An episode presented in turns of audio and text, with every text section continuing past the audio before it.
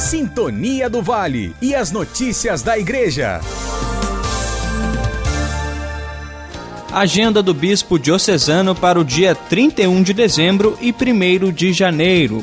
No último dia de 2021, Dom Luiz Henrique preside Santa Missa na Cocatedral Nossa Senhora das Graças, na cidade de Volta Redonda, em duas oportunidades, ao meio-dia e 15 e às 7 horas da noite.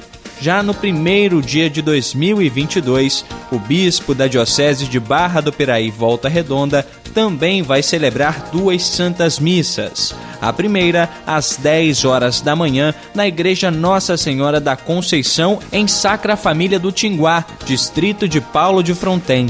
Ainda no dia 1 de janeiro, Dom Luiz Henrique vai visitar a comunidade Nossa Senhora do Amparo. Haverá Santa Missa na comunidade que integra a paróquia Santo Antônio de Volta Redonda às 7 horas da noite. Do jornalismo, Matheus Wominski. Sintonia do Vale e as notícias da Igreja.